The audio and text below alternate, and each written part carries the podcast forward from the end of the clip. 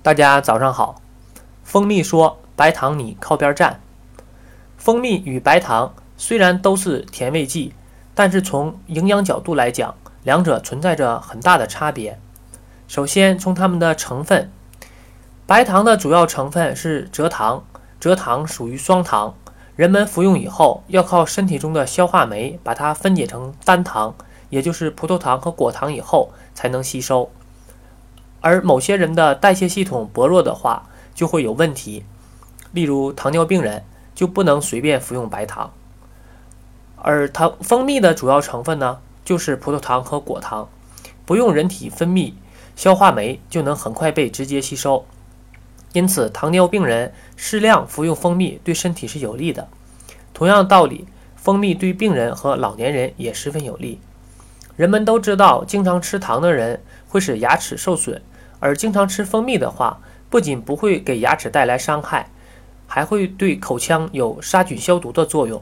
是因为蜂蜜中含有一种葡萄糖氧化酶，能使葡萄糖氧化产生过氧化氢，它具有杀菌的作用。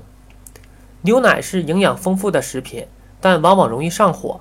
如果加入些蜂蜜，则能起到去火和改善口味的功效。因此，有人把牛奶和蜂蜜搭配，称为最佳拍档。而白糖只能增加一些甜味，没有去火这个功能。在烹制菜肴方面，有时需要加点甜味儿，一般都用白糖。如果以蜜代糖，味道就更为鲜美了。现在不少厨师懂得了这个诀窍，使菜肴更受人喜爱。有一种蜂蜜酱鸭，就因蜂蜜而成了某地的有名食品。老年人多气虚体弱。大便干燥，用导泻一类药物对身体有伤害，容易引起肠道功能更加紊乱。而蜂蜜既有补中益气作用，又有润燥滑肠功能，经常服用蜂蜜能改善上述情况，能起到延年益寿这样一个愿望。这一点是白糖远远不及的。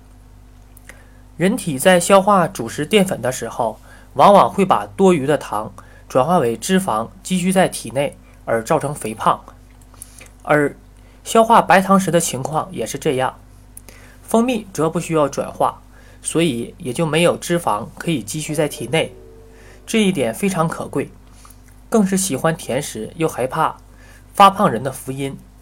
蜂蜜和白糖虽然都是甜味剂，但两者不管从营养、功能或保健方面相差都很大。蜂蜜无疑是对人非常有益的健康食品。所以劝大家常食蜂蜜，少食白糖。购自然成熟蜜，选蜂源外。微信：幺三九四八幺四七七八八。